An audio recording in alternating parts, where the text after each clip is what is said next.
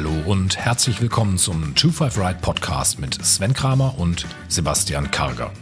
In unterschiedlichen Formaten sprechen und diskutieren wir zum Beispiel mit interessanten Gästen, Experten und Unternehmern zu verschiedensten Themen und Entwicklungen der Digitalisierung und der Unternehmenswelt von morgen.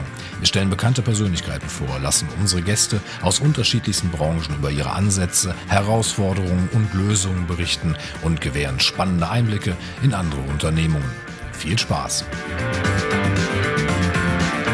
Nachdem wir vor kurzem schon mit Katharina Reuter zu dem Thema Digitalisierung und Nachhaltigkeit gesprochen haben, folgt nun Teil 2. Diesmal spreche ich mit Professor Dr. Uwe Schneidewind. Herr Schneidewind ist Professor für Innovationsmanagement und Nachhaltigkeit. Ich selber glaube stark daran, dass wir Innovationen benötigen, um uns auf einen guten Weg zu führen. Daher finde ich diese Kombination aus Innovationsmanagement und Nachhaltigkeit besonders interessant. Herr Schneidewind ist aber nicht nur Professor und in der Forschung zu Hause, sondern gehört laut FAZ auch zu den Top 100 einflussreichsten Ökonomen in Deutschland. Nachdem ich schon mit Katharina viel über das Thema Verzicht für Unternehmen und Personen gesprochen habe und wir versucht haben, das Thema positiv aufzuladen, habe ich auch mit Herrn Schneidewind dazu gesprochen.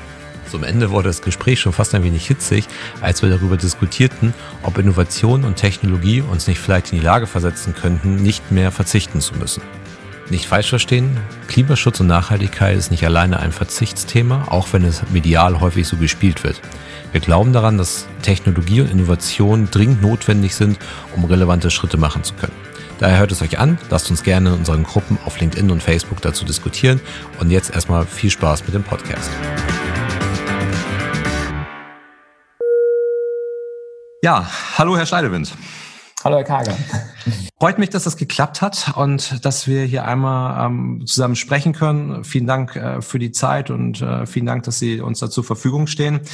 Wir haben uns für heute das Thema ähm, Digitalisierung, Klimaschutz, Nachhaltigkeit, Innovationsmanagement so auf die Fahne geschrieben, um darüber mal zu sprechen und äh, für, für Unternehmen mal so den einen oder anderen Ausblick mal zu geben, was können eigentlich Unternehmen tun, wie spielt das ganze Thema eigentlich zusammen und was, was können wir da eigentlich, was können wir da eigentlich machen. Bevor wir inhaltlich starten, wollen Sie einmal kurz erzählen, wer sind Sie, was machen Sie? Ja, also Uwe Schneidewind, Jahrgang 66, also kein Digital Native. Meine Digitalisierungserfahrung beginnt in den 80ern mit dem Commodore VC20. Ich habe dann der Uni Köln Betriebswirtschaftslehre mit Schwerpunkt Wirtschaftsinformatik studiert, noch eine Examensklausur geschrieben, wo wir in COBOL kodiert haben. Für mich hat dieses, dieser Schnittbereich von Fragen Nachhaltigkeit, Ökologie, Innovation und Digitalisierung dann immer weiter beschäftigt habe dann wissenschaftlichen Laufbahn eingeschlagen, war 98, ab seit 98 Professor an der Uni Oldenburg. Da haben wir im Jahr 2000 schon das erste Buch rausgebracht zur nachhaltigen Informationsgesellschaft. Also die Frage, wie gehen diese Themen okay. eigentlich zusammen? Und war dann seit 2010 äh, Leiter des Wuppertal-Instituts für Klima, Umwelt und Energie. Das ist mit so gut 250 äh, Wissenschaftlerinnen und Wissenschaftlern einer der führenden Thinktanks in diesem Thema Nachhaltigkeit. Und auch dort haben uns die Digitalisierungsfragen intensiv beschäftigt war jetzt in den letzten Jahren auch in einem Beirat der Bundesregierung, der die Bundesregierung in diesen globalen Umweltveränderungsfragen berät. Und da haben wir im Jahr 2019 ein großes Gutachten auch gemacht zu der Frage, ja, bringt uns die Digitalisierung diesen ganzen Ökologie- und Umweltfragen eigentlich weiter? Ist das eher Fluch und Segen? Hm. Also daher habe ich mich über die Einladung sehr gefreut, weil ich einfach jemand bin, der seinem ganzen auch wissenschaftlichen Tun sich immer in diesem Schnittbereich bewegt hat. Ja. Und was war da die Erkenntnis? Ist es Fluch oder ist es Segen? Ja, also es kann beides sein und es hängt ganz viel von Rahmenbedingungen ab, von politischen Rahmenbedingungen, aber auch natürlich von der Frage, wie Unternehmen das nutzen. Es kann uns in die ökologische Verdammnis bringen, all diese Beschleunigungen, die dahinter stecken, diese gewaltigen ökologischen Rucksäcke und äh, es ist vermutlich aber der einzige Weg, wenn wir ganz viele der Ökologiefragen lösen wollen. Und wir kommen dann ja vielleicht im Gespräch noch dazu, je nach äh, Branche, in der man sich bewegt, sehr genau darauf achten, dass man die richtige Abzweigung nimmt. Hm, okay. Ähm, in, in, der Vorbereitung bin ich auf einen Punkt gesprochen, äh, gestoßen, den ich ganz gerne einmal ansprechen wollen würde. Und zwar sind Sie ja in so diversen äh, Rankings äh, mal aufgetaucht und sind äh, unter anderem in einem FAZ-Ranking aufgetaucht und dort unter 100 einflussreichsten Ökonomen gekommen. Also jetzt mal unabhängig davon, dass man wahrscheinlich erstmal einen gewissen Einfluss haben muss, um, um in so ein Ranking aufgenommen zu werden. Wie, wie kommt es eigentlich zu sowas? Das würde mich mal interessieren. Also machen die irgendwie ein Scouting oder wirbt man sich auf sowas? Also es interessiert mich einfach nur mal so unabhängig von diesem Thema. Wie, wie kommt sowas zustande? So ein, wie, wie kommt man in so ein Ranking? Ja, das ist eigentlich ein ganz interessantes Ranking. Das äh, macht eben die äh, FAZ auch. Und das war eine Reaktion darauf, dass ja Wissenschaft in vielen Bereichen zum Teil sich immer nur noch beginnt, mit sich selber zu beschäftigen. Ne? Wir haben ja, mhm. normalerweise messen wir ja die Wirkung, den Impact von Wissenschaftlern darin, wo veröffentlichen die, wer von anderen Wissenschaftlern liest das und zitiert. Und dann ist es plötzlich oft nur noch wichtig, dass die zehn anderen, die verstehen, was du noch tust, das gut finden, aber draußen, ob das irgendwo ankommt, kaum eine Rolle spielt. Und mhm. diese FAZ dieses Ranking aufgebaut hat, und das machen die durchaus sehr objektiviert, die gucken sich einmal an, wie stark tauchen diese Ökonomen in den Medien auf. Ne? Also werden mhm. die auch in Zeitungen zitiert, weil man das Gefühl hat, die Wirkung hat auch für eine Öffentlichkeit Interesse. Und äh, dann äh, machen die eine Befragung bei äh, Menschen in Politik und Verwaltung. Was sind eigentlich Ökonominnen und Ökonomen, deren äh, Empfehlungen und, und Arbeiten dein eigenes politisches Handeln mit beeinflussen? Also das ist die, die zweite Impact-Dimension. Und jetzt seit neuesten spielt eben auch der Impact in den sozialen Medien eine Rolle. Also ist das okay. jemand, der Social Media, äh, insbesondere Twitter, weil das ja mehr die Multiplikatoren erreicht, eine Wirkung mhm. hat. Und dann bilden die daraus eben so einen Score und äh, dann entsteht, äh, entsteht dieses Ranking. Kommen die nochmal auf einen zu und, und ähm, befragen einen dann nochmal dazu oder taucht dann einfach dieses Ranking auf und dann ist man überrascht, dass man da drin Absolut. ist? Absolut. Dann taucht okay. das Ranking auf und man schaut sich an, an, wo man jetzt in diesen unterschiedlichen Dimensionen liegt. Nein, das okay. ist, ja letztlich auch äh, wirklich der Versuch, äh, das zumindest ein Stück zu objektivieren. Äh, ja. Und hat aber den guten Effekt, äh, dass das natürlich einen Anreiz schafft, auch für viele Ökonominnen und Ökonomen, eben nicht nur reine Wissenschaft zu machen, sondern auch dafür beizutragen, beizutragen, dass ihre Erkenntnisse etwas stärker draußen wahrgenommen werden. Ja, ja. Okay. Ja, sind Sie ja ähm, Professor für Innovationsmanagement und Nachhaltigkeit und gerade dieses, also dieses, ich sage es mal, ich nenne es gerade mal bewusst mal Spannungsfeld oder auch diese Kombination dieser beiden Themenbereiche finde ich persönlich ja immer höchst interessant. Wenn ich das Thema Nachhaltigkeit, Klimaschutz, alles was damit zu tun hat, in den Medien wahrnehme, dann ist es wie ich finde, in den Medien immer ein, ein sehr stark durch Verzicht geprägtes Thema. Man sagt immer, man darf das nicht machen, man muss das nicht machen, man wird irgendwie, man wird vermeintlich, zwingt einem jetzt natürlich keiner zu, aber zu irgendwas gezwungen, erstmal das zu tun. Man sagt, man, also so die einfachsten Themen, man äh, soll die Verpackung reduzieren, man soll seine Urlaubsreisen irgendwie reduzieren, man soll weniger fliegen, ähm, nachhaltige Verkehrsmittel benutzen und so weiter und so fort. Ich finde halt, durch, diese, durch dieses Verzicht wird man wahrscheinlich in, in vielen Teilen der Bevölkerung schon eine gewisse Ablehnung halt haben. Und ich selber glaube halt, dass auch Verzicht nicht unbedingt so die einzige Lösung ist, Nachhaltigkeit voranzutreiben, sondern wir eigentlich durch Innovation, und da sind wir ja, wie ich finde, in Deutschland gar nicht so schlecht aufgestellt, durch Innovation ja eigentlich in der Lage, Möglichkeiten zu schaffen, die uns auch es ermöglichen, auf den Verzicht sozusagen zu verzichten. Also es ist gar nicht nur dadurch geprägt, dass wir jetzt halt weniger machen müssen von irgendwas, sondern dass wir eigentlich Sachen schaffen, die uns ein Stück weit ja loslösen, die uns unabhängiger machen, die etwas vielleicht kompensieren und dann in der Instanz darüber hinaus dann halt auch uns ermöglichen, dass wir auch eine breitere Akzeptanz für das Thema schaffen. Es ist ja jetzt nicht so, dass das Thema Nachhaltigkeit noch keine gesellschaftliche Akzeptanz oder Brisanz besitzt. Aber ich glaube, um wirklich große Schritte zu gehen, müssen wir da noch eine viel breitere Akzeptanz ähm, bekommen. Und ich habe die Bedenken, dass dieses Verzichtsthema uns nicht dabei hilft, diese, diese Akzeptanz zu schaffen. Und ähm, deswegen wäre es so meine ganz konkrete Frage mal, wie können wir diese Themen halt zusammenbringen? Sie hatten es eben gesagt, schon 2000 haben Sie sich ähm, mit dem Thema Informationsmanagement, Nachhaltigkeit halt auseinandergesetzt und ähm, haben versucht, das in Einklang zu bringen. Wir haben eben darüber gesprochen, ob es irgendwie ein Fluch oder Segen ist. Aber welche Möglichkeiten haben wir denn konkret durch das Thema Innovation auch die Nachhaltigkeit voranzutreiben? Ja, also ich glaube, das, was Sie sagen, ähm, ist richtig, wobei es ja seit jetzt fast 10, 15 Jahren beide Stränge gibt. Also ich glaube, es gibt eine intensive Diskussion darüber, wie stark äh, Wirtschaft und Umwelt als Innovationsthema zusammenhalt hängen. Also wir haben in Deutschland grüne Wachstumsstrategien, wir haben den Green Deal auf einer europäischen Ebene. Das ist ja Ausdruck davon, mhm. dass man weit in der Politik und jetzt nicht nur bei einzelnen Parteien erkannt hat, die zukünftigen wirtschaftlichen Themen sind in der Regel auch die Ökologiethemen und da lässt sich ganz, ganz viel kombinieren. Und zum anderen, äh, aber gebe ich Ihnen recht, sehr oft der Reflex dann da, wenn es um vermeintliche Verzichtsthemen geht, dass dann ganz viele Abwehrhaltungen entstehen. Wir merken das ja an so einer aufgeladenen Debatte, wie es jetzt ums Tempolimit, äh, mhm. wie emotional das auch wird.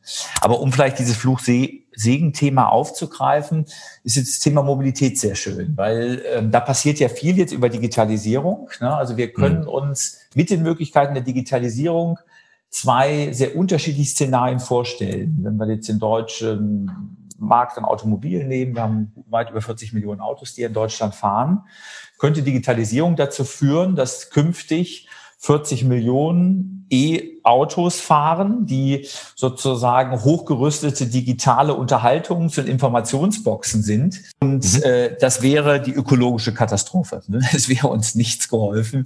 Äh, auch wenn der Energiemix sich ein bisschen verändert, äh, ist das gerade sind die Elektroautos, die Herstellung der Batterien äh, mit gewaltigen ökologischen Belastungen verbunden. All die anderen ökologischen Probleme, die am Verkehr hängen, ne? die Verteilung von Raum in den Städten, die Energieverbräuche insgesamt würden kaum runtergehen. Aber es wäre eine Digitalvision und es ist auch nachvollziehbar, durchaus eine sehr wünschenswerte, vielleicht auch für eine deutsche Automobilindustrie, weil die müsste einfach nur das Motorenkonzept verändern, aber ansonsten würde sie hochwertige, richtig schwere Autos auch weiter verkaufen können. Mhm.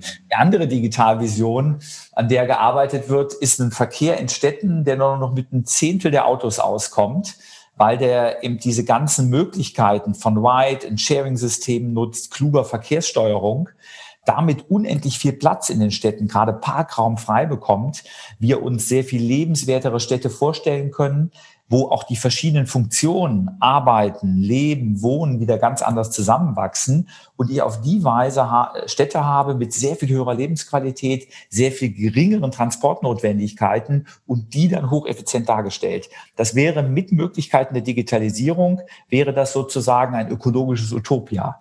Und da mhm. merkt man, nicht die Digitalisierung an sich entscheidet, ob das ökologisch gut oder schlecht ausgeht, sondern in welcher Form wenn man sie nutzt. Und das zeigt sich eben auch an, äh, an vielen anderen Themen. Hm. Aber ich glaube, das ist halt auch genau die Herausforderung, vor der wir halt stehen, das zu kommunizieren.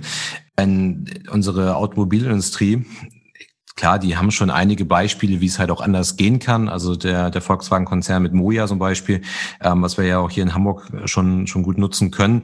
Ähm, das ist halt genau der Schritt, der halt eben in diese Richtung geht, wie es halt sein sollte. Wir haben Absolut. Mobilitätskonzepte und keiner muss halt auf Mobilität verzichten. Also da hat man halt den Verzicht halt ein, also ist man sozusagen umgangen und hat es sogar geschafft, eigentlich ein, einen Mehrwert darüber zu generieren. Weil ich, ich habe keine Parkplatzsuche mehr und wenn ich dann halt auch an, ich, ich muss vielleicht gar keine Parkplätze mehr schaffen in Innenstädten, also auch die ganze Städteentwicklung auf die Zeit das halt ein.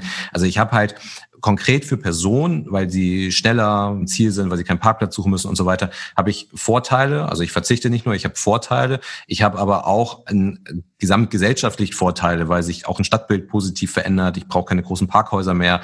Auch das Thema selbstfahrende Autos spielt da ja eine Rolle. Wenn, ähm, wenn ich jetzt, ich habe jetzt nicht unbedingt morgen das selbstfahrende Auto, aber wenn ich das selbstfahrende Auto habe, dann wird das einen gewaltigen Impact auf uns haben, weil das Auto mich zum Beispiel irgendwo hinfahren kann und fährt dann selber weiter und optimalerweise würde es dann auch in der Zeit dann halt jemand anders fahren und nicht irgendwo einfach nur rumstehen. Und damit würden wir tatsächlich was gewinnen. Aber die Mobil Automobilindustrie sagt ja auch, wir, wollen natürlich Elektroautos verkaufen und so weiter und so fort. Also man geht da natürlich auch in die andere Richtung. Also es ist schon, glaube ich, also deswegen ist Mobilität, glaube ich, wirklich ein schönes Beispiel. Auch wenn das Thema Besitztum in der Gesellschaft nicht mehr den Stellenwert hat und auch ein Auto jetzt nicht mehr das Statussymbol ist, wie vielleicht noch in den 90er Jahren, ist es halt doch immer für viele Personen noch wichtig. Und ich glaube wahrscheinlich auch dort könnte man irgendwie was tun, um halt mit Innovation dagegen zu arbeiten, um einfach da auch nicht diesen Verzicht wieder aufkommen zu lassen. Aber das ist halt einfach die Frage, wie die breite, wie die breite Gesellschaft da tickt und ähm, wie wir es halt einfach dort ähm, fähig machen. Und wenn wir na, sauber kommunizieren können, was es halt alles für Vorteile hat, ist, äh, anstatt den Tesla zu fahren, mit Moja zu fahren, ähm, dann, aber das ist eine Sache der Kommunikation. Und das ist mein Eindruck. Das kommt in Unternehmen jetzt nicht an. Also natürlich gibt es viele Unternehmen, die dort sehr nachhaltig unterwegs sind, aber es viele Unternehmen, so im, klassischen Mittelstand, ähm, da, dahingehend wird das nicht kommuniziert. Da ist, glaube ich, sehr, sehr viel Aufklärungsarbeit zu leisten und Recht in der Gesellschaft. Also da, da scheint es auch irgendwie nicht so richtig anzukommen. Ja, da wird ihm einfach deutlich, wie eng jetzt die digitalen Möglichkeiten, das, was Unternehmen daraus machen und Politik zusammenspielen. Weil in der Frage, welcher Pfad sich einstellt, hängt da natürlich viel von politischer Rahmengestaltung und auch Mut ab. Ne? Denn es ist natürlich so, wenn ich den Mut habe, Innenstädte umzugestalten, Parkraum Stück für Stück zurückzufahren und gleichzeitig dann diese neuen Angebote zu schaffen, dann löst das erfahrungsgemäß in der ersten Phase immer einen gewaltigen Shitstorm aus, ne, weil es erfordert Veränderung der eigenen Verhaltensweisen.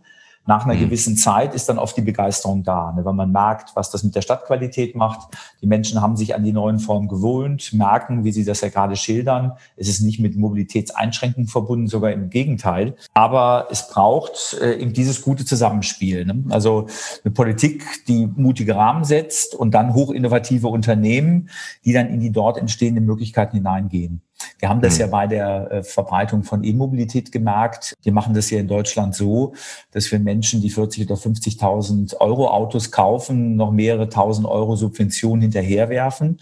Mhm. Äh, andere Länder haben das einfach so gemacht, dass sie auf teure Autos einfach eine entsprechende Luxussteuer erheben, die dann bei E-Autos erlassen wird. Ne? Dadurch mhm. regelt sich das nicht darüber, dass ich als Staat noch mehr subventioniere, sondern dass ich ja. äh, sozusagen den Standard anders setze oder Städte wie London, die dann mit der Schaffung von solchen Stadtinnenräumen, für die dann auch starke Einfahrtbeschränkungen gelten, einfach die für E-Autos nicht haben gelten lassen. Und dann war es für viele attraktiv, die weiter in die Innenstadt fahren wollen, sich dann vielleicht auch ein teures E-Auto zu kaufen. Und da merkt man, das ist auch kluges Policy Design, auch innovative Politik, über die dann diese technologischen, unternehmerischen Innovationen angetriggert werden. Und das mhm. ist ja ein Dreieck, das, das uns auch in unserer Arbeit und Forschung sehr stark beschäftigt. Mhm. Und ähm, jetzt wo wir schon über das Thema E-Mobilität sprechen ähm, und wir sagen, wir brauchen ja irgendwie nicht nur Elektrofahrzeuge, sondern wir brauchen komplett neu gedachte Mobilitätskonzepte. Wie kann denn sowas eigentlich auf den ländlichen Raum aussehen? Denn wir, ich meine, in den Städten, in den Ballungszentren, da haben wir ja ganz viele Möglichkeiten. Egal wie sinnvoll sie sind, also man kann jetzt darüber streiten, ob jetzt die, die E-Roller, ob das jetzt irgendwie sinnvoll ist. Was ich aber positiv daran finde, ist, dass eine Entwicklung passiert. Also man, man macht sich dort mit diesen Konzepten vertraut und ich habe Carsharing-Konzepte, ich habe solche Konzepte wie, wie Moja, ich habe ähm, die E-Roller, also ich habe ja auch die, die, die Hamburger Hochbahn arbeitet an einem sogenannten Hamburg-Takt, äh, dass ich auch den bestehenden öffentlichen Nahverkehr einfach noch lukrativer gestalte. Das funktioniert halt alles ganz gut in diesen Ballungszentren, in den Städten und sobald ich dann halt die Stadtgrenze verlasse, oder ja teilweise auch schon innerhalb der Städte, verlasse ich dann halt meistens das Geschäftsgebiet dieser Anbieter. Und alles, was dann passiert, ist äh, relativ dünn. Gibt es dort Ideen, vielleicht Innovationen, die jetzt einfach noch nicht der breiten Masse bekannt sind, wie man sowas auch in den ländlichen Raum reinbringen kann? Denn ich kann ja grundsätzlich verstehen, dass ein Carsharing-Anbieter sich jetzt halt nicht in den ländlichen Raum begibt, weil es einfach für ihn unlukrativ ist. Äh, absolut. Also ich meine, man muss ja erstmal sagen, auch in den Städten ist das Thema nicht durch. Ne? Also wir sind ja, was die Mobilitätswende angeht, gerade in den deutschen Städten noch weit entfernt. Sie sprechen das richtigerweise an, wo ja in Hamburg, auch in Berlin, einige der Feldversuche gehen in die richtige Richtung, aber äh, das Na, ist noch, Bewegung. noch also weit es, hinter ja. anderen europäischen ja. Städten zurück. Und ich spreche das eben deswegen an, weil das Problem ist, dass mit dem Argument, aber auf dem Land funktioniert das doch gar nicht, auch versucht wird, die Mobilitätswende im urbanen Bereich auszuplocken. Ne? Sondern das ist ja. doch alles Spinnerei. Und darum muss man erstmal sehr deutlich machen, die Mobilitätswende beginnt in den Städten. Und es geht jetzt darum, Konzepte für eine neue Mobilität in den Städten auch zu erarbeiten, weil die werden auch in der Art, wie wir auf Mobilität schauen, gewaltiges bewirken. Und natürlich ist es so, dass äh, die klassische Form äh, automobiler Mobilität für den ländlichen Raum noch eine ganze Zeit eine zentrale Rolle spielt da jetzt die ähm, äh, Umstellung der Antriebskonzepte, und das ist dann sicher nicht nur batterieelektrisch, sondern da wird Wasserstoff äh, vermutlich und andere Antriebe auch eine wichtige Rolle spielen, Element ist.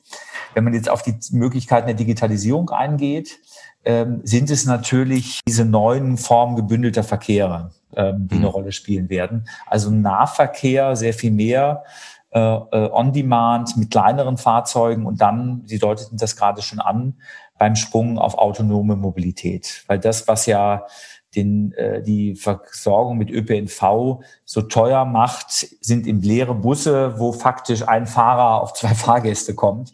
Sobald diese Fahrzeuge autonom fahren, sehr viel kleiner sind, kann ich auch eine ganz andere Taktzahl und Anbindung ländlicher Räume ähm, sicherstellen. Und trotzdem wird das Automobil im ländlichen Raum eine Rolle spielen. Die Frage wird eben nur sein, man wird dann, wenn man mal in die Stadt fährt, vermutlich nicht mehr vor jedem Laden in der Innenstadt direkt parken können, sondern mhm. es wird attraktive Hubs geben an den Rändern der Stadt, wo man dann vom Automobil auf diese neuen Formen urbaner Mobilität umsteigt, weil die dann letztlich auch sehr viel bequemer sind, die führen einen überall hin. Das wird gekoppelt sein mit klugen Lieferservices und man bekommt dafür eine ganz andere urbane Qualität. Ne? Und hm. dahin gehen die, gehen die Visionen aktuell. Ja. jetzt hat wir so ein bisschen eingefahren auf das Thema Mobilität, aber wir mhm. haben ja mhm. unheimlich viele andere Bereiche noch, wo das Thema Nachhaltigkeit ja eine sehr, sehr große Rolle spielt.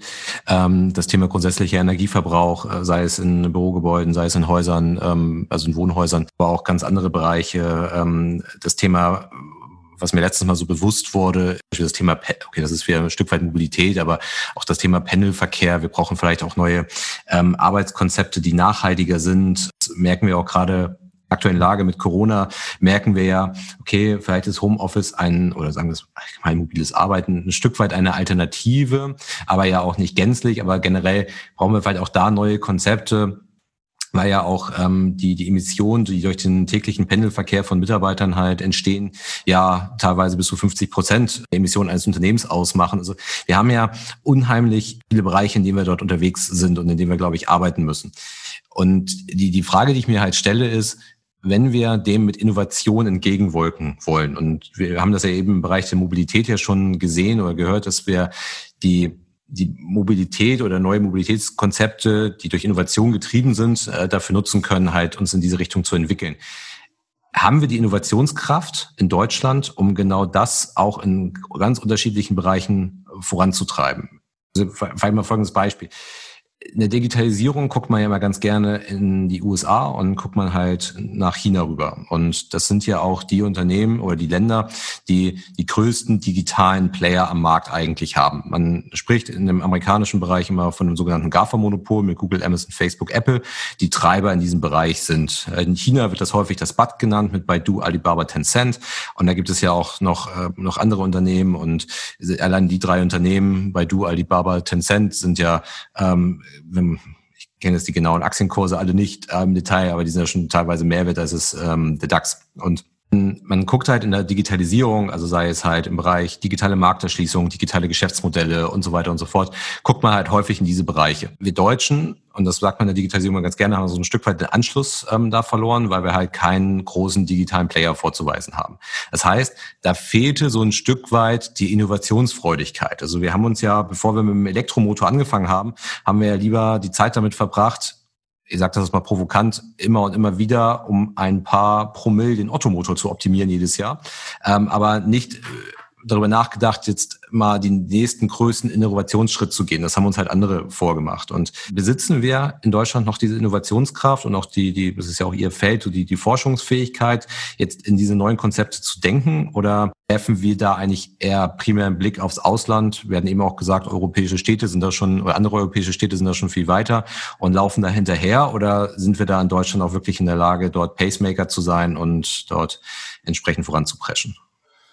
Ja, ich bin da eigentlich ganz optimistisch. Ich meine, äh, wir haben ja äh, in vielen Branchen eine gewaltige Innovationskraft. Ich meine, wir hätten nicht äh, diese besondere Bedeutung der deutschen Wirtschaft in den globalen Märkten, wenn sie nicht hochinnovativ zukunftsfähig werde, wäre gerade in vielen Teilbranchen, äh, insbesondere auch im Mittelstand, aber auch in den Großunternehmen. Das wird ja interessant jetzt zu sehen sein, obwohl es so spät begonnen hat, wer wird sich am Ende auch in dieser, diesen Elektromobilitätsmärkten durchsetzen. Und ich glaube, viel Potenzial liegt natürlich in Deutschland an der Schnittstelle dann äh, zum produzierenden Gewerbe. Ne? Also mhm. unsere industrielle Kompetenz mit Digitalkompetenz zu verknüpfen. Und wenn man jetzt sowas nimmt, Sie sprachen dieses Thema an, völlig neue Form der Arbeitsorganisation, wenn ein Konzern wie Siemens jetzt ernst macht und sagt, ja, wir schicken einen Großteil unserer Mitarbeiter systematisch jetzt ins Homeoffice. Da hat man plötzlich natürlich in dem Heimatmarkt auch ein Ökosystem für ganz viele Dienstleister und Anbieter, äh, das dann auch wieder entsprechend ausstrahlt. Und gerade wenn es jetzt um die softwareorientierten Businesslösungen geht, sind wir in Deutschland in der privilegierten Situation, dass wir mit SAP einen der globalen äh, Player auch haben. Äh, ganz klar, also die, die Dynamik liegt da zurzeit in den USA und China. Aber ich, ich schaue da durchaus ähm, auch optimistisch auf Deutschland, dass wir auch für diese, diese digitalen Umbrüche einiges mobilisieren können. Aber da muss man jetzt auch loslegen, absolut. Mhm. Aber die Schlacht ist gerade an den Schnittstellen, wo wir heute Weltmarktführerpositionen haben, bestimmt noch nicht verloren. Hm.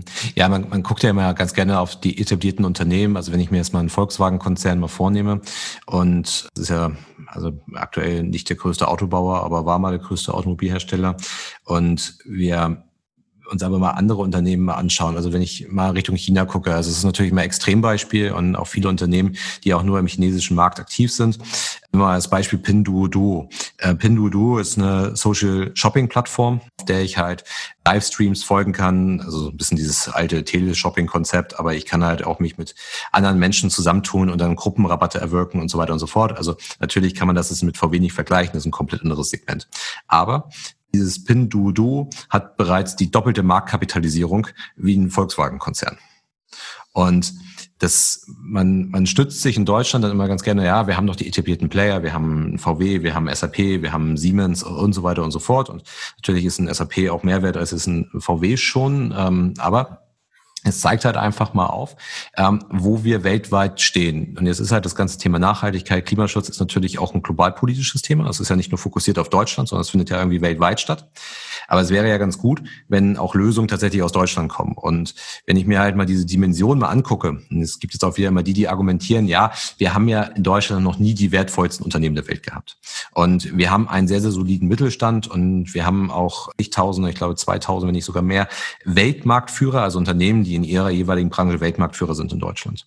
Ähm, aber wenn ich mir dann halt mal die Dimension angucke, in denen wir mittlerweile unterwegs sind, dann stelle ich mir halt die Frage, haben wir demnächst noch die Möglichkeiten, auch die finanziellen Möglichkeiten, um halt auch wirklich diese Entwicklung voranzutreiben? Also, ähm, weil es wäre ja ganz schön, wenn diese Entwicklungen auch wirklich aus dem eigenen Land kommen und sage halt immer, dass eine, eine nächste Innovationsstufe oder eine nächste Entwicklung macht natürlich auch wieder den Markt frei für, für neue Player. Und wenn man das halt sagt, in diesem ganzen Digitalsegment, also im Vergleich zu Google, Amazon, Facebook, Apple, ähm, haben wir vielleicht so, ist nicht verloren, aber stehen wir hinten ran. Wäre jetzt die nächste Entwicklung, das ganze Thema müssen wir nachhaltig aufbauen, dann hätte das wieder eine Chance gehabt für uns in Deutschland. Und bin ich gerne optimistisch, aber auch durchaus ein bisschen pessimistisch, da ich diese Entwicklung dann ja noch nicht so in der Klarheit sehe, wie sie vielleicht da sein müsste. Ja, also Sie haben sicher recht. Äh, also gerade ähm, diese hohen Marktkapitalisierung und äh, die finanziellen Möglichkeiten, ähm, die diese globalen Spieler haben, ja faktisch auch alles, was an innovativen Wettbewerb aufkommt, dann, wenn es zu gefährlich wird, aufzukaufen, äh, das ist ein Riesenthema. Ne? Das ist hm. auch eines, das uns ja wirtschaftspolitisch in dem globalen Maßstab beschäftigen wird. Äh, und äh, ja inzwischen nicht nur in Europa, sondern auch in den USA thematisiert wird, weil ja genau mhm. das, was eine Marktwirtschaft lebendig hält, droht, ähm, ein Stück unter die Räder zu kommen. Auf der anderen Seite sehen wir ja, gerade äh, wenn man die jetzt Dominanz einzelner Plattformen sich anschaut, wie sich das immer wieder verschiebt äh, und ja die Alternative im digitalen Raum auch immer nur wieder ein Klick weg ist merke das jetzt selber auch in meinem aktuellen äh, Umfeldern. Ne? Also das ist eine junge Generation, die findest du auf Facebook nicht mehr. Ne? Die ist komplett auf eine andere Plattform. Ja. Äh, Sie sprachen TikTok an, da bei den noch Jüngeren verändert sich das auch wieder. Also man durchaus spürt, es gibt da äh, für einzelne Plattformangebote kaum langfristige Bestandsgarantien. Aber es ist natürlich gefährlich, wenn das alles eine Hand von Konzernen ist, die dann einfach den nächsten Wettbewerb wieder mit aufkaufen, äh, wenn, ja. der, äh, wenn der entsteht. Dennoch, wir sehen das jetzt zum Teil ja auch bei den neuen Mobilitätsdienstleistungen, ähm, die passieren, glaube ich, ist Raum für dezentrale und lokalere Lösungen, insbesondere wenn die Basisplattformangebote immer leichter auch verfügbar werden. Hm. Also in meinen Vorträgen mache ich immer wieder deutlich, dass die Diskussion, die wir jetzt um die Frage haben, bezahlbares Wohnen in den Städten, die uns in den nächsten zehn Jahren im Hinblick auf Mobilität beschäftigen wird. Denn die große Frage ist ja, wer verdient in 15 Jahren mit der Mobilität in Hamburg sein Geld? Ne? Hm. Sind das noch Hamburger Verkehrsbetriebe, die Geld dort verdienen und das dann wieder in den Hamburger Verkehr für die Gesamtbevölkerung investieren?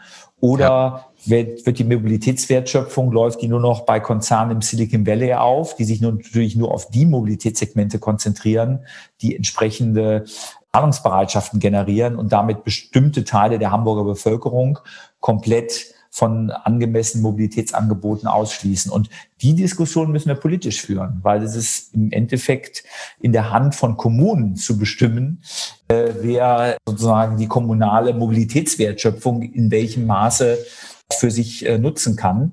Und da sollten wir offen sein. Ja. Denn wir merken sozusagen globaler Raubtierkapitalismus, der führt zu Dingen, gerade hier in Europa, die die Welt insgesamt schlechter machen. Und es gibt bestimmte Bereiche der Daseinsvorsorge, wo es dann durchaus sinnvoll sein kann, vermeintlich ein Stück ineffizienter, aber dafür Nutzen für alle Prozesse auch zu organisieren. Das ja. ist eine herausfordernde, auch politische Diskussion, aber ich glaube, die werden mit aller Kraft kommen, insbesondere je massiver äh, die großen Konzerne äh, ihre Monopolmacht ausspielen werden. Ja, ja. Lassen Sie uns mal zu dem Thema ähm, konkrete Maßnahmen kommen. Mhm. Jetzt hat ja nicht jedes Unternehmen die, die Möglichkeit, in, in das Innovationsmanagement äh, zu investieren und selber auch Innovationstreiber zu sein.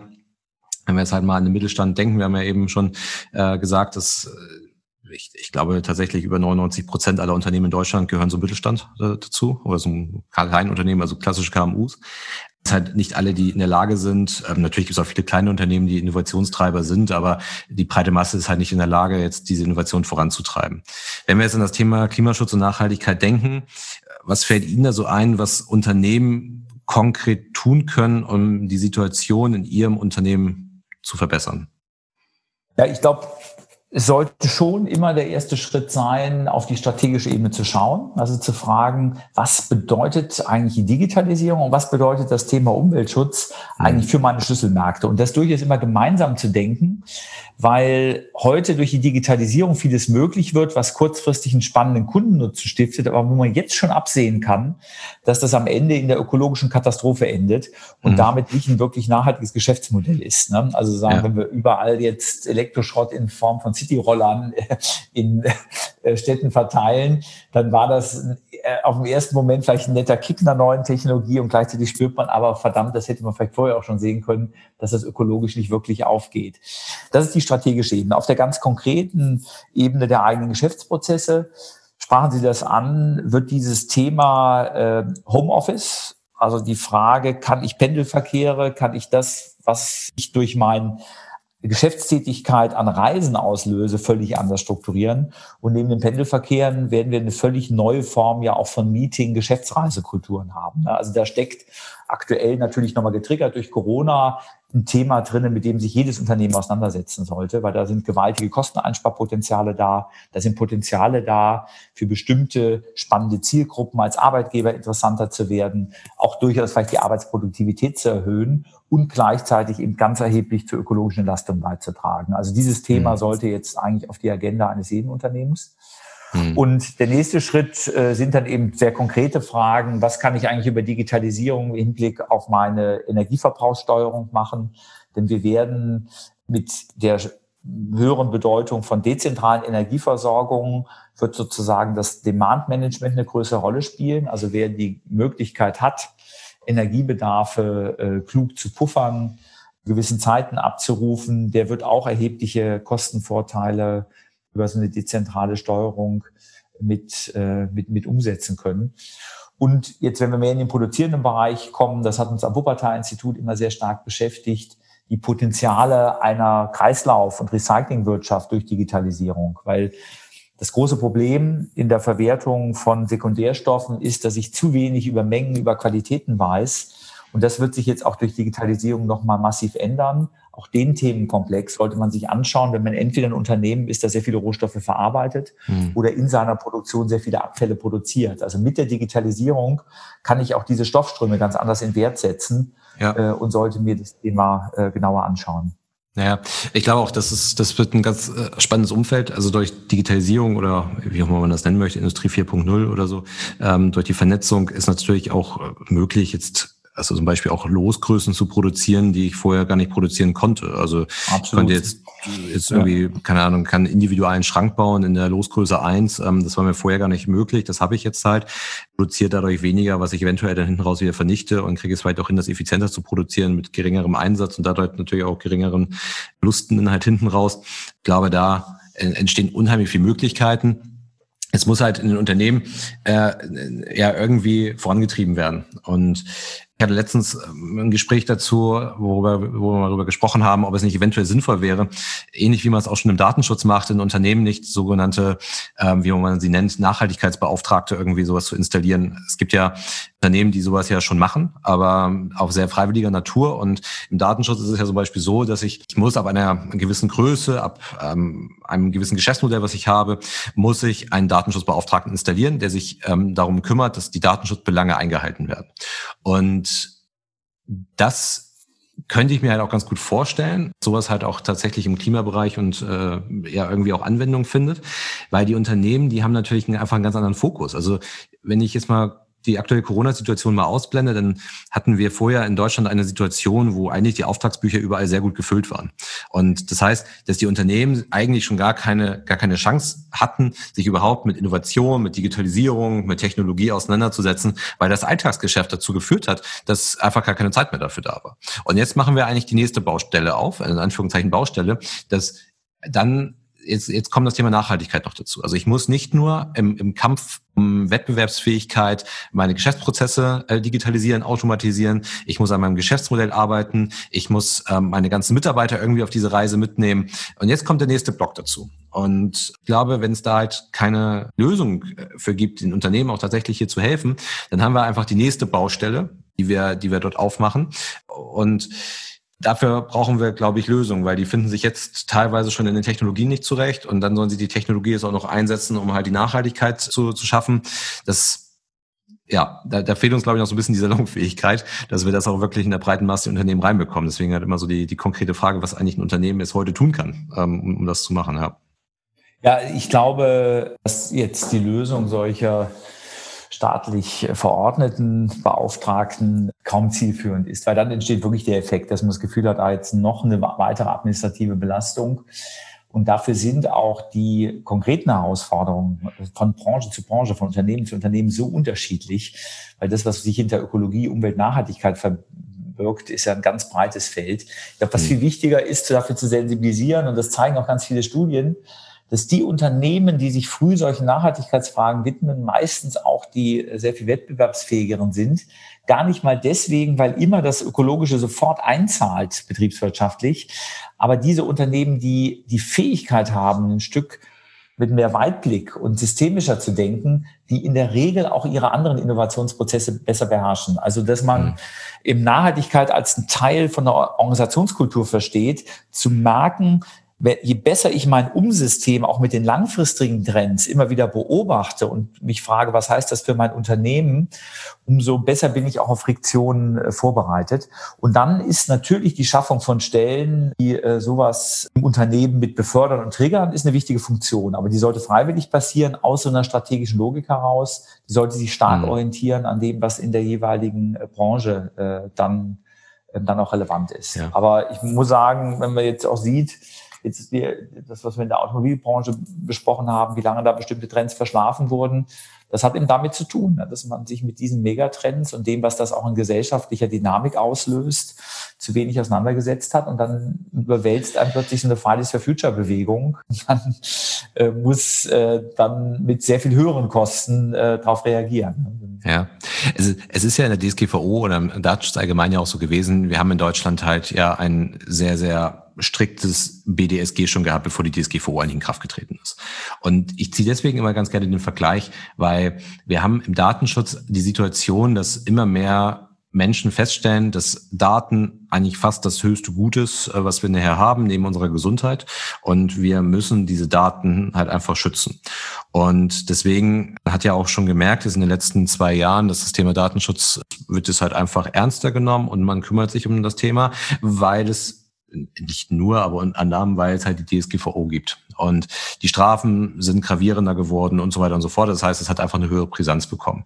Und viele Unternehmen nehmen das Thema heute sehr, sehr ernst. Und was ich halt beobachte, ist, sehr, sehr viele, sehr, sehr viele Unternehmen machen es zu einem Wettbewerbsvorteil. Sie sehen es nicht als das notwendige Übel an, ähm, dass sie das jetzt tun müssen, weil das halt gerade im Gesetz steht, sondern sie haben halt festgestellt, dass ihre Kunden darauf auch Wert legen. Wenn sie sich halt entsprechend positionieren, also die Unternehmen sich entsprechend positionieren, dann sind sie, wie Sie auch eben gesagt haben, einfach wettbewerbsfähiger, weil der Kunde dann halt eher das Unternehmen wählt, was den Datenschutz ernst nimmt. Und das Gleiche meine ich auch zu beobachten auch wenn es noch nicht so in der, in der, breiten Masse der Fall ist, also ich rede auch nicht davon, dass Datenschutz in der breiten Masse irgendwie äh, die, die große, die ganz große Relevanz besitzt. Aber umso nachhaltiger, also umso wichtiger das Thema Nachhaltigkeit wird in der Gesellschaft, umso stärker haben natürlich die Unternehmen dann auch den Anreiz, es noch zu tun. Nur, dass wir beim Datenschutz anscheinend erstmal eine Verordnung brauchten, um es äh, in Wallung zu bekommen. Auch diesen Gedanken, Datenschutz als Wettbewerbsvorteil zu sehen. Und vielleicht brauchen wir auch im, im Thema Klimaschutz und Nachhaltigkeit da einen gewissen Kickstarter, der die Unternehmen halt dahingehend sensibilisiert und sagt, wenn ihr das macht, das ist nicht nur ein notwendiges Übel, sondern ihr könnt dadurch, und das ist, das, das korreliert so ein bisschen mit diesem Verzichtsgedanken auch, das nicht immer nur so negativ zu sehen, sondern wenn ihr das macht, dann, dann seid ihr nicht nur äh, klimaneutral im besten Fall oder im besten Fall sogar klimapositiv, äh, sondern ihr, ihr habt tatsächlich vielleicht sogar mehr Umsatz, weil ihr mehr Kunden dadurch gewinnt, weil den, euren Kunden ist das Thema Nachhaltigkeit wichtig. Wobei man muss natürlich ehrlicherweise sagen, im Umweltbereich und Nachhaltigkeitsbereich gibt es ja diese Kickstarter seit 30 Jahren. Ne? Ich habe immer äh, ambitioniertere Umweltschutzgesetzgebungen auf Produktionsebene. Ich habe Flottenverbrauchsregeln für, für Unternehmen. Ich habe ein Kreislaufwirtschaftsgesetz. Also das Hinweisen von Unternehmen darauf, dass diese Themen hochrelevant sind und das Setzen von politischen Impulsen, mhm. das passiert. Und okay. was ein Nachhaltigkeitsbeauftragter ja macht, ist immer wieder zu fragen, wie bringe ich das, all diese Elemente dann wirklich zusammen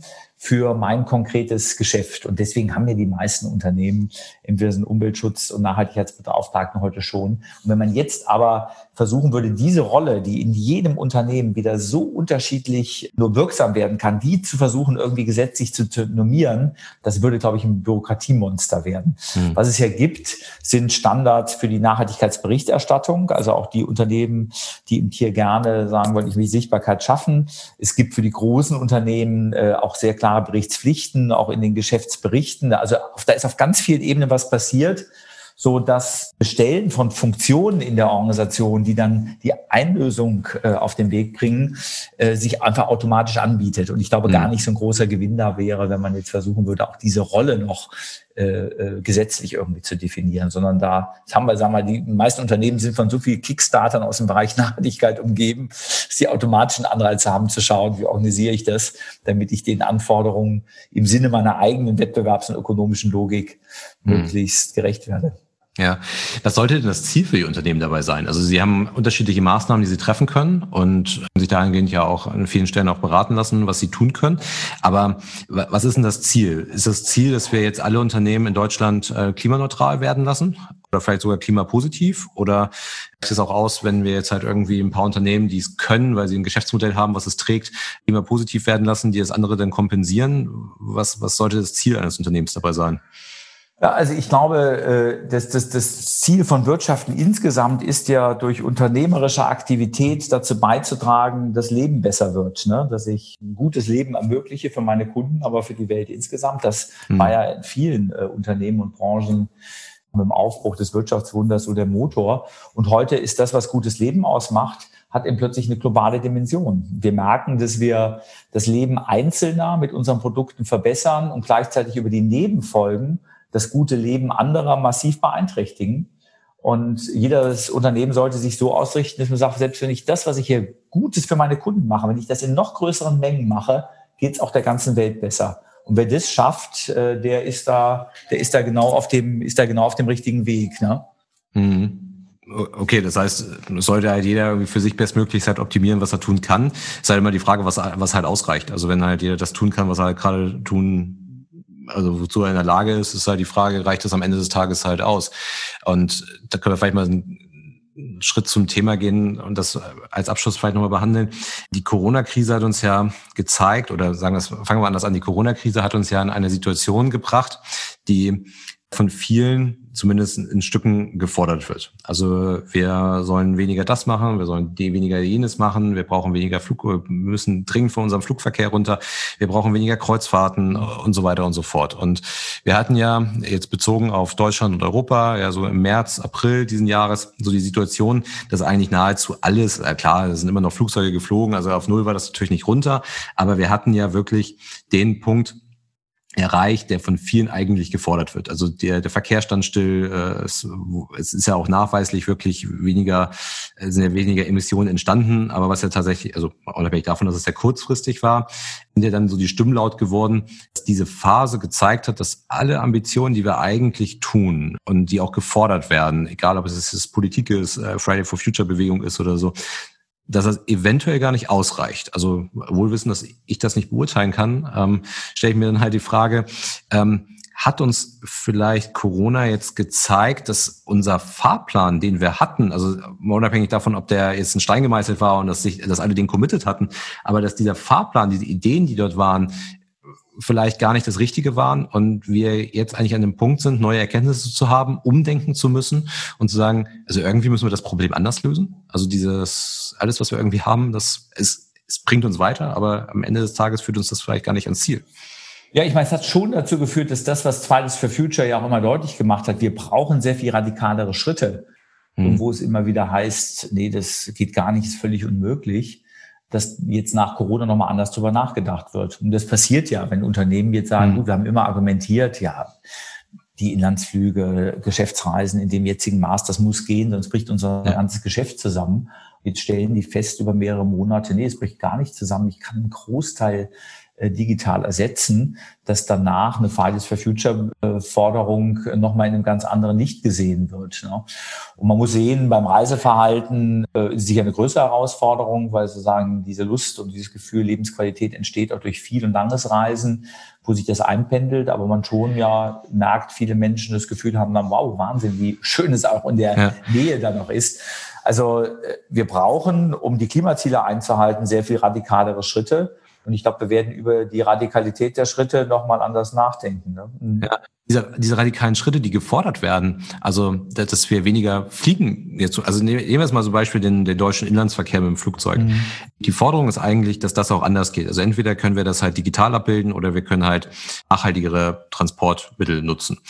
Jetzt war es ja im März, April so, dass dieses, was gefordert war, ja eigentlich eingetreten ist. Nicht nur die Unternehmen haben festgestellt, hey, es geht auch anders, aber der Flugverkehr war ja auch teilweise gar nicht mehr existent. Also es ist ja auf einen Absolut, so, ja. ist er so deutlich reduziert worden. Und da haben da wurde sich ja dann damit auseinandergesetzt, ähm, was hat das jetzt eigentlich bewirkt? Wenn wir jetzt uns mal die, die Monate oder die Wochen mal anschauen, nehmen wir mal so einen Zeitraum von, von sechs, acht, zehn Wochen, bis es dann vielleicht langsam wieder anstieg. Wenn wir das jetzt mal nehmen und das mal hochrechnen, stellen wir vielleicht fest, dass selbst wenn wir nicht fliegen und es digital abbilden und wir haben festgestellt, dass es funktioniert, es trotzdem nichts bringt und wir trotzdem eigentlich fliegen könnten, weil es bringt uns bei unserem Ziel näher, aber es führt uns nicht ans Ziel. Und ich habe so ein bisschen ja, die Hoffnung. Ja, wobei man, also ich meine, der, der, die Anteile des, äh, des Flugverkehrs an äh, den Gesamtemissionen, die sind ja überschaubar, die liegen noch im anständigen Bereich. Insofern war das klar, genau. dass uns das Klimathema insgesamt löst. Aber dieses Überdenken vom Mobilitätsverhalten äh, ist ja ein zentraler Punkt. Und wir haben ja deswegen so wenig Einschränkungen gehabt, weil der Automobilverkehr sogar teilweise in gewissen Bereichen noch angestiegen ist, ne, weil öffentlicher Nahverkehr zusammengebrochen ist.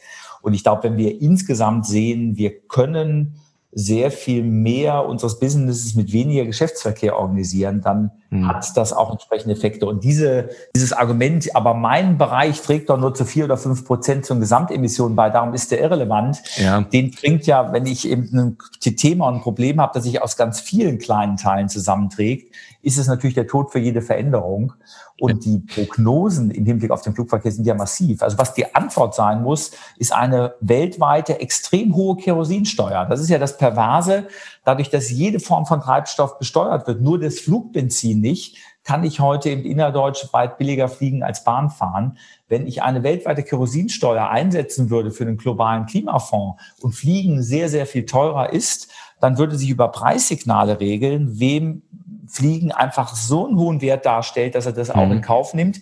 Und gleichzeitig würde dann mit dem Fliegen ein Solidarbeitrag geleistet äh, werden. Solche, über solche innovativen Modelle und Mechanismen, die sich dann ja auch in andere Sektoren übertragen lassen, müssen wir jetzt nachdenken. Ja. Dieses Argument hat doch eigentlich nichts gebracht können wir lassen. So, also so eine Form des Fatalismus ist so tödlich, insbesondere nach einer Corona-Krise, die uns ja, ja, die Chance gibt, nochmal grundsätzlich über Dinge nachzudenken. Ne? Also auch nicht falsch verstehen. Ne? Also nur, ich habe jetzt eben den Flugverkehr nur als ein Beispiel genommen. Also das, das korreliert natürlich alles sehr, sehr stark und Sie haben ja absolut recht. Also dadurch, dass halt die, die Menschen halt die Befürchtung hatten, sich im öffentlichen Nahverkehr anzustecken, sind sie aufs Auto ausgewichen und so weiter und so fort. Aber durch die Kontaktbeschränkung gab es ja auch wiederum weniger Autoverkehr. Also es ist ein Gesamtspiel. Und auf was ich einfach nur hinaus möchte, ist, was fatal wäre, wäre, dass ganz, ganz viele Sachen gefordert werden und wir arbeiten auf ein falsches Ziel hin. Also wenn das Ziel es halt ist, irgendwie das Thema Flugverkehr zu kompensieren und, und so weiter und so fort, also dass wir einfach andere Sachen, also dass wir einfach Sachen fordern, die am Ende uns gar nicht zum Ziel führen. Das wäre, glaube ich, fatal. Nachher arbeiten wir halt die nächsten 20 Jahre auf ein Ziel hin, Flugverkehr zu reduzieren, ähm, irgendwie andere Energieträger zu finden, was auch immer wir dann dort, dort gerade tun. Und am Ende richtet es eigentlich zu wenig an. Und vielleicht, um das, um da ist die Klammer wieder zuzumachen, so ein Thema klimaneutral, klimapositiv, vielleicht ist es gar nicht das Ziel, dass Unternehmen klimaneutral sind, sondern dadurch, dass wir ja in den letzten Jahren so gelebt haben, wie wir gelebt haben, müssen wir jetzt irgendwie in den nächsten 20 Jahren jedes Unternehmen klimapositiv machen. Und es, es reicht gar nicht aus. Also es reicht gar nicht aus zu sagen, es gibt keine Kreuzfahrten mehr, es gibt keinen Schiffsverkehr mehr, wir fahren kein Auto mehr. Also wenn wir wirklich ganz radikal sein würden und es am Ende nichts bringt, also, es, also nicht falsch es bringt immer was, aber wir erreichen letztendlich unser, unser Ziel damit nicht. Ich glaube, dann haben wir eine Herausforderung und was ich gerade so sehe, ist, ob da uns Corona vielleicht so ein Stück weit die Augen öffnet und sagt, also alles, was wir jetzt fordern, das ist eigentlich noch gar nicht genug. Also wir, wir müssen eigentlich und und das und dadurch, dass wir nicht mehr fordern können, wir können nicht auf mehr noch verzichten, als wir überhaupt machen.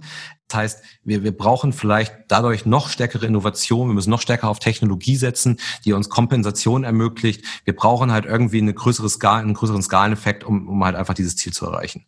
Und also Grundsätzlich ja, wobei wir können noch unendlich viele Dinge innovativ umgestalten mit massiven Einsparungen. Das hat nichts mit Verzicht zu tun. Städte, in denen ich mich gern bewege, in denen ich mehr Rad fahre, gucken sich Kopenhagen an. Das sind Städte, da leben die Leute lieber.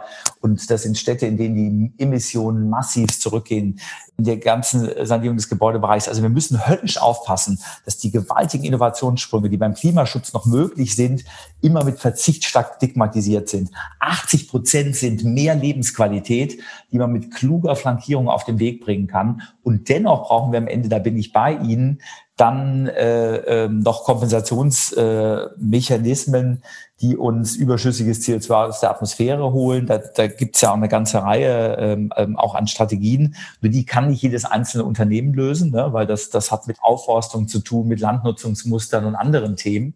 Äh, aber im globalen Maßstab ist das absolut notwendig. Aber die Innovationsmöglichkeiten, die auch helfen, unsere Wohlstands- und Lebensmodelle in äh, mit zu transformieren, sind noch gewaltig. Und ich tue mich unendlich schwer, diese Verzichtskarte zu früh zu ziehen und dann in solche Tech-Fantasien auszubrechen, die uns irgendwas in den Weltall schießen und Co. Denn das passiert derzeit. Es gibt derzeit weltweit von der Ölindustrie und anderen Akteuren massivste Anstrengungen, diese Argumentation stark zu machen. Es bringt doch sowieso alles nichts. Wir retten uns mit irgendwelchen Megatechnologien, um ihre eigenen ökonomischen Interessen zu sichern. Und das ist das Schlimmste, ja. was dem Planeten passieren kann. Darum bin ich an der Ecke auch so ein Stück empfindlich, denn wir Innovation noch ja. so viel bewirken, was ja. unser Leben lebenswert macht und die Klimaemissionen massiv runterfährt und sollten uns gegen alle verwehren, die mit dieser billigen Verzichtsrhetorik versuchen, diese Form von Innovation aufzuhalten. Das sind ganz durchsichtige ökonomische Interessen dahinter und dem muss man sich mit aller Klarheit entgegenstellen. Ja, ja. Also äh, auch da mich bitte nicht falsch verstehen. Also ich, ich, ich wollte das nur mal, nur mal, nur mal ansprechen und einfach, weil es einfach, ich, ich würde es einfach fatal finden, wenn es ist ja auch in jedem Unternehmen so, jede Anstrengung, die muss halt irgendwie auf ein Ziel einzahlen und wenn es nachher uns nicht weiterbringt, dann, dann haben wir ein Problem. Aber deswegen ist es halt gut, dass es kontrovers diskutiert wird und ähm, das ist, ähm, da haben Sie recht, da gibt es mit Sicherheit Akteure, die sich da einfach deutlich darüber hinaus äh, bewegen und da vielleicht auch ein Stück weit unseriös argumentieren. Aber deswegen ist es ja gut, äh, dass es da Personen gibt, die da entsprechend äh, für stark machen. Ich glaube, dass, äh, das, das ist auch ein guter Abschluss, äh, den, wir da, den wir da gefunden haben. Ähm, Herr Schneidewind, ich möchte mich recht herzlich bedanken äh, für das Gespräch.